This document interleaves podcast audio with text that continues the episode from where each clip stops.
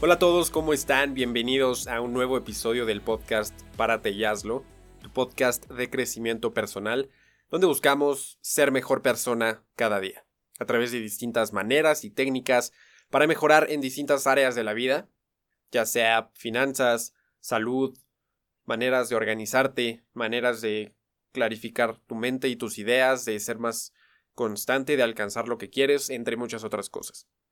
Vaya, en general todo esto abarca el crecimiento personal. Y una de las ideas, una de las prácticas más importantes alrededor de ser mejor persona cada día es conocerte a ti mismo. Conocer cómo funcionas, conocer qué te gusta, qué no te gusta. Al final, saber cómo funciona el juego te da la posibilidad de ganarlo. Saber cómo funciona la máquina te da la posibilidad de sacarle todo el provecho y de utilizarla lo mejor que puedas. Me gusta empezar este tema hablando de la humildad. A lo mejor ahorita no tienes idea de por qué, pero creo que la humildad está es un concepto que está usado incorrectamente. Muchas veces escuchamos o incluso decimos que vimos una persona humilde o una casa humilde, una persona con un coche humilde. Y con esto muchas veces nos referimos a, algo pobre, pobre materialmente, una persona de escasos recursos, una carcacha si estás hablando de un coche o una casa de lámina. De hecho hay una película que no me acuerdo de cómo se llama, pero una de las primeras escenas es Luis Gerardo Méndez, este actor de, de Nosotros los Nobles, eh, de Club de Cuervos, y empieza diciendo, bueno, como en una casa, y, y empieza diciendo como pinches pisos humildes, güey. Y justo a esto me refiero al, al decirle humilde a cosas pobres o de no muy buena calidad. Eso, pues no es precisamente ser humilde, eso es ser, eso es algo pobre en calidad, algo pobre en recursos. Pero humildad es la verdad. Quiero empezar eh, corrigiendo esta percepción del valor de la humildad. Ser humilde es, es ver las cosas con la verdad, ver las cosas como son y darles un adjetivo correcto, un adjetivo objetivo, vaya, más apegado a la realidad.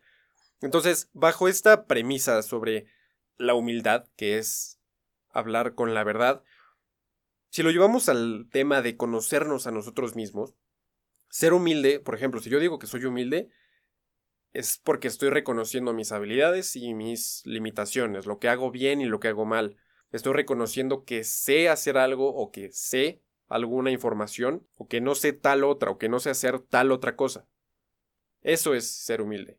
Esto te ayuda a recordar que no sabes todo, que no eres un sabelotodo erudito, que, que no hay nada más que pueda conocer, entonces, bajo esto, bajo ese concepto, conozco esta verdad sobre mí, sobre lo que sé hacer y lo que no hacer, pues ya sé que puedo mejorar en ciertas cosas.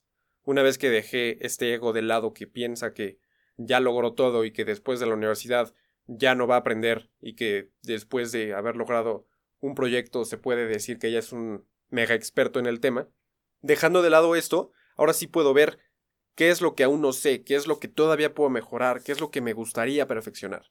Recuerdo una plática, una charla a la que asistí con eh, David Koncevic, si no mal recuerdo es mexicano, es un hombre pues ya de bastante experiencia, es considerado gurú de empresas líderes alrededor del mundo, hizo una teoría sobre lo que está pasando económicamente en África, en países emergentes, y es un cuate muy fregón a nivel intelectual y a nivel experiencia de vida también. En esa charla el güey nos platicaba sobre, pues, que de repente se iba a comer con el rey de España y de repente casi casi con el papa y con Carlos Slim y con, o sea, empezó a platicar y dije, puta, o sea, de, quién está enfrente de mí, o sea, entonces esto me generó mucha curiosidad, fue una, una plática muy, muy padre. La cosa es que no tiene, vaya, es muy privado en cuanto a su vida personal, no tiene redes sociales, nunca ha dado una entrevista a ningún medio, o sea, ni, ni redes sociales, ni revistas, ni radio, ni internet, vaya, casi no se sabe eh, nada sobre su vida, pero vaya, se sabe que es un hombre pues muy cabrón, Entonces ya con esta curiosidad a tope después de su plática, llegó la ronda de preguntas y respuestas. Muchas personas, bueno, no muchas, creo que dio como cinco respuestas. Digamos que tres personas habían preguntado, les contestó. Y yo dije, voy a preguntarle esto. Entonces le pregunté, oye, la verdad, felicidades, primero que nada, fascinante lo que nos platicas. Eh, me parece maravilloso que hayas logrado tantas cosas en tu vida. ¿Y cuál crees tú que es la clave para todo esto, para lograr cosas tan aparentemente difíciles de conseguir o cosas tan tan exclusivas? ¿Cuál es qué crees que es lo que te ha llevado hasta ahí? Y para esto él me contestó, no lo pensó mucho, y me dijo conocerme a mí mismo. El conocerme a mí mismo me ha hecho llegar hasta donde he llegado, conocer a, las personas que he conocido, emprender los proyectos que he emprendido. Y, y por eso les digo, conózcanse a ustedes mismos. No nos dijo cómo, no nos dijo para qué. Bueno, sí, para qué, pues para lograr todas estas cosas, pero no nos dijo cómo. O sea, te lo dicen por primera vez y dices, ah, cabrón, pues ¿Cómo le hago eso? Pues según yo ya me conozco, sé que me llamo Emilio, que tengo 21 años y que pues es el 2023 y estoy estudiando, o sea, según tú ya te conoces. Y después empiezo a escuchar mucho sobre este concepto, o sobre esta idea más bien, de conocerte a ti mismo. Resulta que en el oráculo de Delfos está impresa esta leyenda de conócete a ti mismo. Entonces me causó mucha intriga este este concepto, esta idea. Y lo empecé a analizar y llegué a esta, a esta lógica que te mencionaba al principio. Pues, oye, si sé cómo funciona una máquina, pues no hay manera de que no le pueda sacar todo el jugo. Si sé cómo funciona un juego, pues me voy a saber todos los hacks, todos los shortcuts, la manera de llegar de un punto A a un punto B en menos tiempo o gastando menos energía o vaya optimizando recursos. Entonces dije, justo si me conozco, si sé cómo funciono, pues creo que puedo lograr cosas inimaginables. Entonces ya empecé a buscar, oye, pues me tengo que conocer a mí mismo.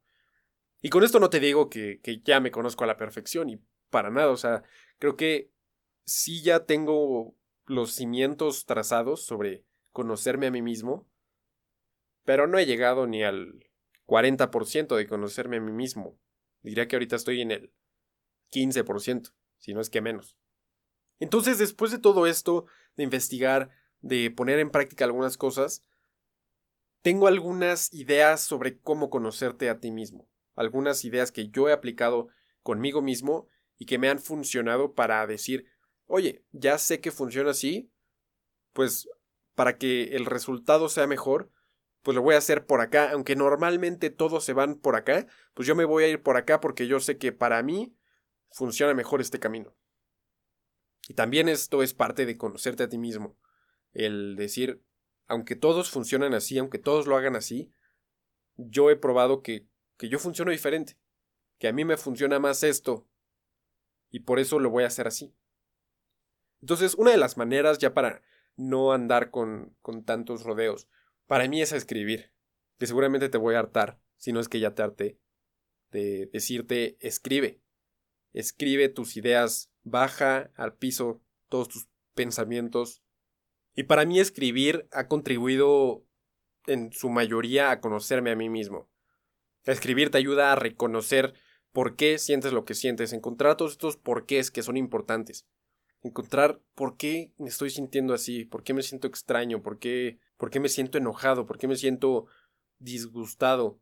Creo que también esto es importante de escribir. Al, al escribir por qué sientes lo que sientes, creo que empiezas a encontrarle nombre a tus emociones y a tus sentimientos. Normalmente solo tenemos tristeza, felicidad, enojo y miedo y una que otra por ahí pero hay como doscientas y tantas emociones que sí escuchamos la palabra y sí le conocemos esa palabra, pero el hecho de identificar la emoción con su nombre y hacer este match correctamente entre la emoción que estamos sintiendo y la palabra correcta para describirla, no muchos podemos hacer eso.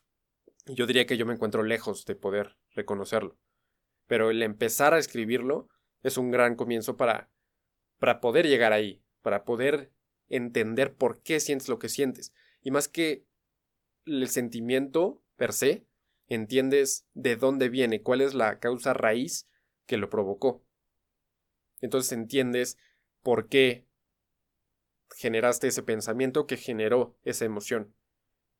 Y eso lo platicábamos en otro episodio, ah, pues porque interpreté mal una X situación, porque tal güey no me saludó, entonces yo me sentí mal y entonces esto lo somaticé, o vaya, lo, no, no, no lo somaticé, sino que lo traduje a una emoción de, de tristeza, por ejemplo.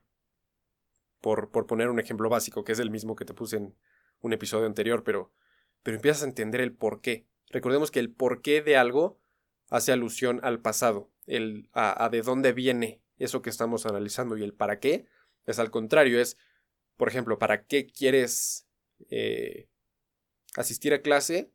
Ah, pues quiero asistir para aprender, es un, es un efecto futuro. Entonces, desde ahí ya estamos diferenciando el por qué y el para qué.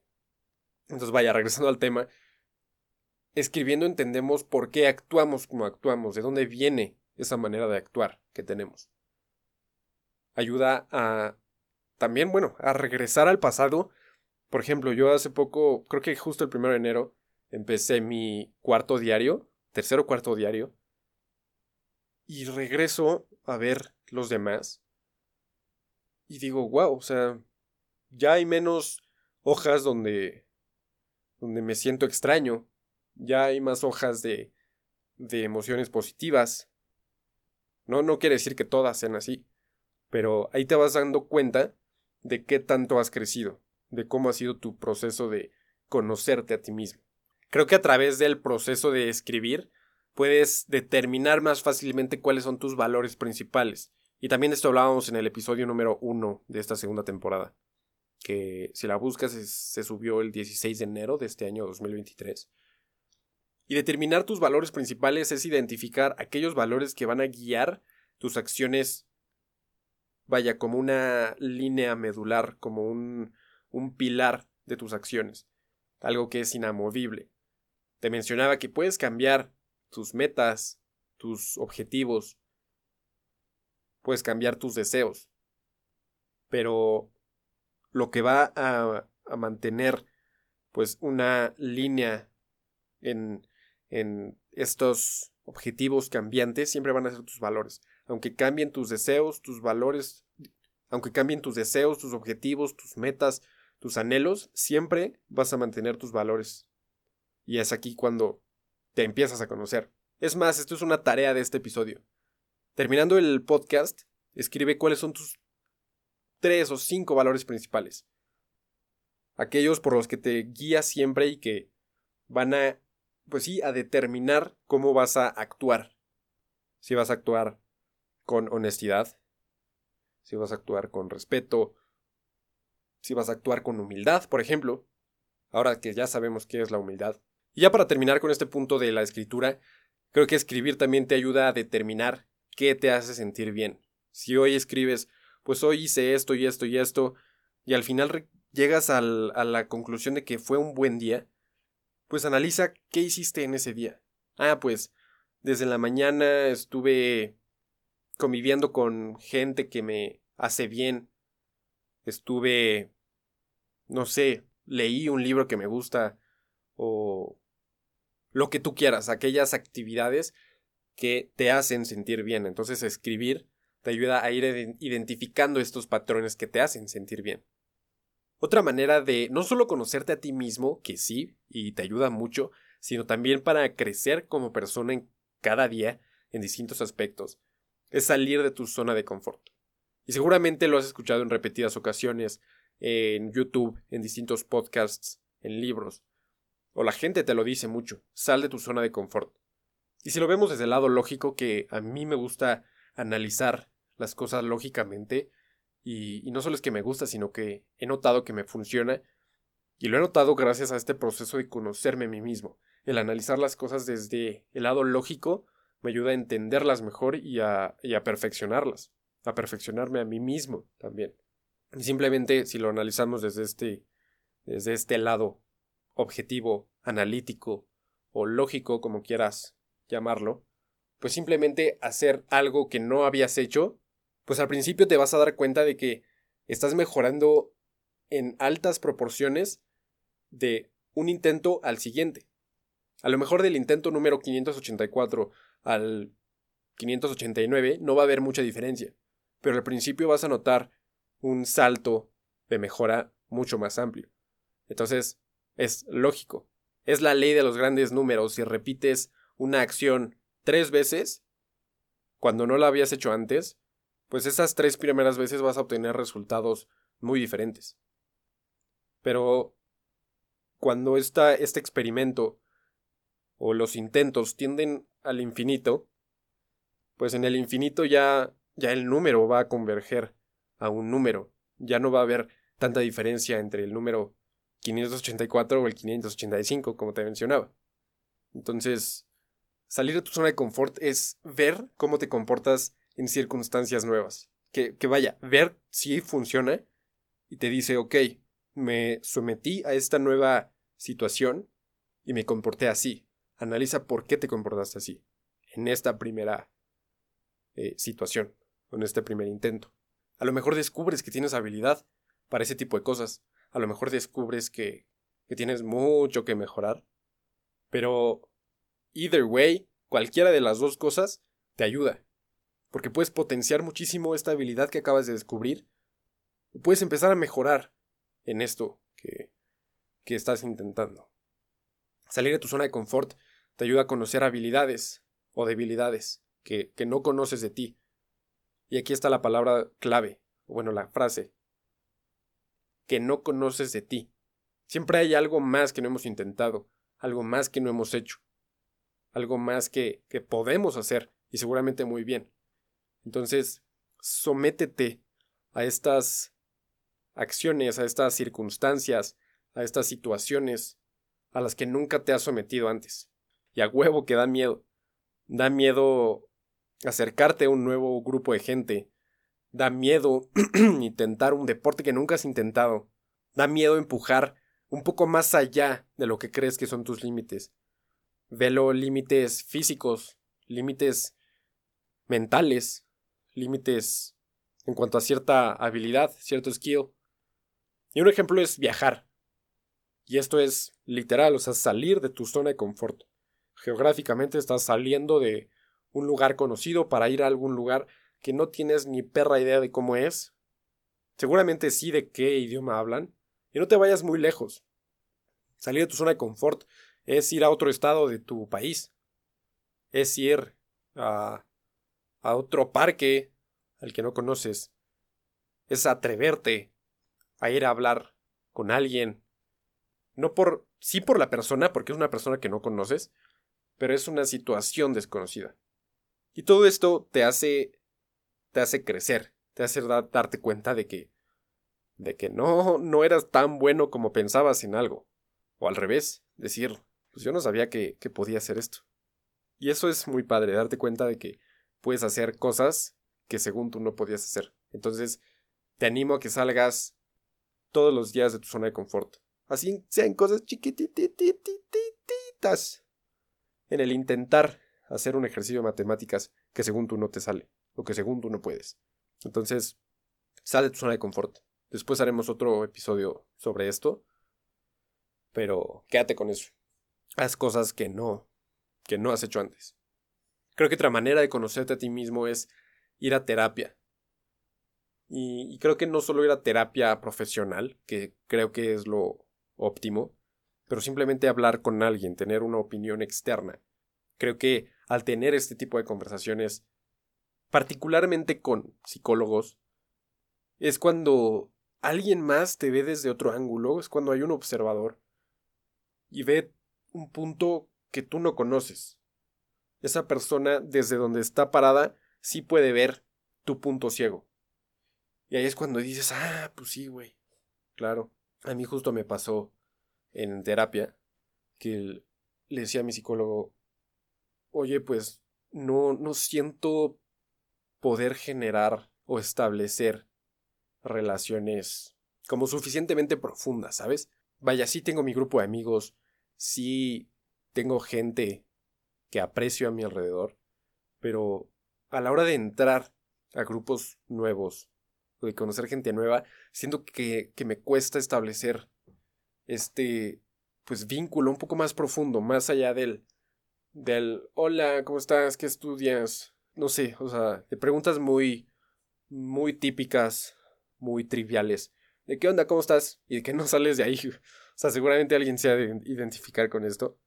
Pero, pues ya empezando a rascarle, llegamos a la conclusión, o bueno, mi psicólogo me dijo, pues es que no estás siendo tú, no estás siendo tú mismo. Cuando hablas con alguien, probablemente hablas con un afán de agradar, con un afán de que la persona diga, ah, me caes bien. Y, ahí está el error. Me dijo, para establecer relaciones más profundas, necesitas ser tú mismo. Necesitas salirte de esta cajita en la que tú solo te has metido. Y ese era mi punto ciego. Y desde ahí siento, bueno, desde ahí sentí como un desbloqueo muy cabrón en mí. Y me di cuenta de que, bueno, ya después poniéndome a prueba en este tipo de situaciones que te comento, decía, tiene toda la razón. Estaba actuando desde un, una zona, desde un lugar de, de quiero agradarte. Entonces, ir a terapia ayuda muchísimo en esto. Aun cuando te sientes bien, pero sobre todo cuando te sientes atrapado, atascado en ciertas cosas, creo que es una muy buena manera de salir de ellas y viéndolo más a largo plazo de conocerte. Es decir, desde ese día yo estoy consciente de esta, pues sí, de esa máscara que me había puesto y hago consciente el, el quitármela, el mostrarme yo, ya para concluir, y otra manera que me encanta de, de cómo conocerte a ti mismo es estar presente. Y creo que no va a haber podcast en el que no te mencione estar presente. Creo que estar presente te ayuda a observar. Y creo que está la clave en observar. Estar presente es observar. Te ayuda a observar tus emociones y darte cuenta de por qué se originan, de desde qué lugar vienen. Observar te ayuda a decir, oye, no, no sabía que yo me comportaba así. A lo mejor, si hubiera incrementado mi, mi nivel de observación, a lo mejor al 5x en, en mí mismo, yo me hubiera dado cuenta de esto, de este atasco en el que estaba, y que ir al psicólogo me ayudó. Pero creo que el estar presente, el estar observándote constantemente, te ayuda a esto, a decir, ok, hoy hice esto, que a lo mejor antes no me daba cuenta de que lo hacía, pero ya me doy cuenta. Y ya me doy cuenta de que a lo mejor digo mucho X frase o X palabra, o de que muevo de tal manera las manos. Y no, no porque. no porque mover las manos esté mal, sino porque probablemente lo estés haciendo desde un lado de. de quiero cubrir algo. Y esto es por poner un ejemplo, pero obsérvate a ti mismo. Obsérvate físicamente, obsérvate mentalmente, observa cuando estás aprendiendo algún proceso, date cuenta y mantente 100% presente en cuanto a la manera en que te sirve más. Cuando dices, ok, esta parte de los temas la entendí rapidísimo. ¿Por qué fue? ¿Qué proceso seguí para entenderle mucho mejor a este proceso que, que antes no entendía? O por ejemplo, seguro te pasa que trabajas mejor de día o de noche. A lo mejor te pasa que te levantas y, y es cuando más ganas tienes de hacer cosas, es cuando más fuerza de voluntad tienes. Que es lo típico. Hay estudios que dicen que normalmente tenemos más fuerza de voluntad por las mañanas. Y esto lo puedes leer en el libro de Trágate ese sapo o Eat That Frog. Y ahí lo puedes ver. O sea, normalmente las personas tendemos a ser más productivas en las mañanas. Y a veces yo me daba cuenta que no, bueno, incluso antes de leer eso, yo dije, pero a mí me pasa al revés, o sea, creo que por las noches, ya cuando todos se van a dormir, ya cuando estoy yo solo, no hay ruido, creo que soy más creativo, creo que se me ocurren más cosas, creo que a lo mejor hasta más ganas me dan de trabajar. No sé si, si venga desde este llevar la contraria, de yo trabajo cuando todos duermen y de yo juego cuando todos trabajan. No lo sé, pero el hecho de darme cuenta de que a veces soy mejor en las noches, pues me ayuda consecuentemente a, crear mejores cosas. o simplemente a crear cosas, crear cosas que normalmente no crearía en las mañanas. Y esto es un ejemplo. Ya para concluir, recordemos que ser humilde es hablar con la verdad, es reconocer lo que sabes y lo que no sabes, lo que sabes hacer y lo que no sabes hacer. Y desde ahí pensar en qué puedes mejorar. Escribir te ayuda a reconocer tus porqués, por qué sientes lo que sientes, por qué actúas como actúas, para entender tus pensamientos, determinar qué es lo que te hace sentir bien, y a partir de ahí hacer más de eso.